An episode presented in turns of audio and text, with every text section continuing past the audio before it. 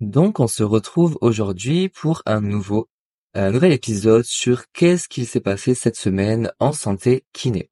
Il y a beaucoup de choses en ce moment. On va commencer tout de suite avec le doublement de la franchise médicale. En effet, donc euh, fin mars, la franchise médicale va doubler. Une franchise médicale, c'est une somme laissée votre charge en tant que patient bien sûr, et elle est déduite des remboursements médicaux. Donc elle passe ra, elle passera fin mars à 1 euro sur les actes paramédicaux. Vous n'êtes pas concerné si vous êtes mineur, si vous êtes une femme qui bénéficie de l'assurance maternité, et pour tous les bénéficiaires de la complémentaire santé solidaire. Le plafond euh, à 50 euros par an est supprimé, mais sera gardé pour les personnes en ALD. La deuxième info, elle concerne euh, le délai de carence. Vous savez, le délai de carence, c'est le temps avant de toucher les IJ, les indemnités journalières, et ceci en cas d'arrêt maladie. Actuellement, et grâce au Covid, il était à 3 jours, et il pourrait bien passer à 15 jours. Pourquoi?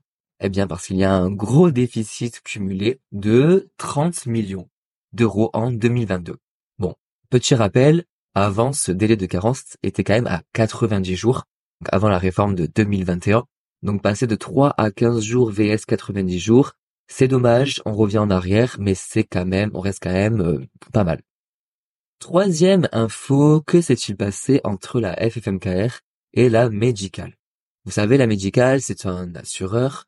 Il y a eu un contrôle de l'URSSAF effectué euh, chez la médicale portant sur les années 2020 et 2021. Et ce contrôle, il met fin au taux réduit de pour la taxe de solidarité additionnelle. Ceci sur la garantie incapacité des contrats de prévoyance. Donc pourquoi en fait? Parce qu'en fait, euh, l'URSSAF s'est rendu compte que l'assureur a appliqué ce taux réduit à tous ses assurés, alors que ce taux réduit devait être appliqué uniquement pour les adhérents à la FFMKR. En effet, la médicale et la, FFMKR avaient passé euh, un arrangement pour que ces adhérents aient un taux réduit à 6,27%, et en fait, le taux normal de la TSA est de 13,27%. Donc, suite à ce contrôle, bah, du coup, il y a plus de taux réduit. Donc, le 1er janvier 2024, et les adhérents à la FFMKR devront demander un remboursement en cette année 2024. La prochaine info porte sur les violences faites aux professionnels de santé. Chiffre assez terrible, mais chaque jour, en moyenne et en France, il y a 65 professionnels de santé qui sont victimes d'agressions physique ou verbal. Ce chiffre, il est vraiment inacceptable, en sachant que bah, le rôle premier des soignants, c'est quand même bah, de soigner, de conseiller, d'accompagner dans des moments difficiles.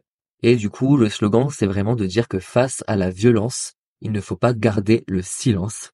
C'est-à-dire que toute violence physique ou verbale, eh ben, bien sûr, est punie par la loi. Donc, ces violences doivent être signalées et faire l'objet d'un dépôt de plainte. On finira avec la feuille de route du nouveau ministre de la Santé, Catherine Vautrin. Euh, c'est vrai qu'il y avait beaucoup d'inquiétudes de la part euh, du monde médical, parce que Catherine Vautrin est quand même à la tête du giga ministère qui comprend le ministère de la Santé, du Travail et des Solidarités. Donc vraiment le but de son entretien, c'est de rassurer un petit peu le monde de la santé, et elle a fait en promettant que la santé serait le fil rouge, entre guillemets, de son ministère. Et je vous résume un petit peu ses ambitions. Numéro un, c'est de dire que l'hôpital était un sujet prioritaire pour elle, qu'il fallait continuer à améliorer l'attractivité de l'ensemble des métiers du soin, à simplifier et à libérer du temps médical. Concernant les soins palliatifs, elle a indiqué qu'il est nécessaire de déployer les soins palliatifs à domicile. Vous vous souvenez, vous avais partagé l'info.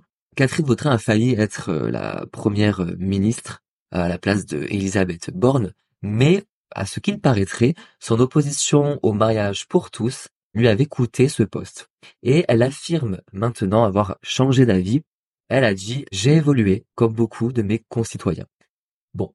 Concernant le doublement de la franchise médicale, elle indique je pense que cela responsabilise et que c'est une bonne mesure. La santé ne peut pas être entièrement gratuite. Et on finit par le sujet des GPA où elle indique que le président de la République a indiqué que ce n'était pas dans son programme. Voilà. pour ce petit tour d'horizon sur euh, l'actu santé et. Et on se retrouve pour un prochain épisode de podcast.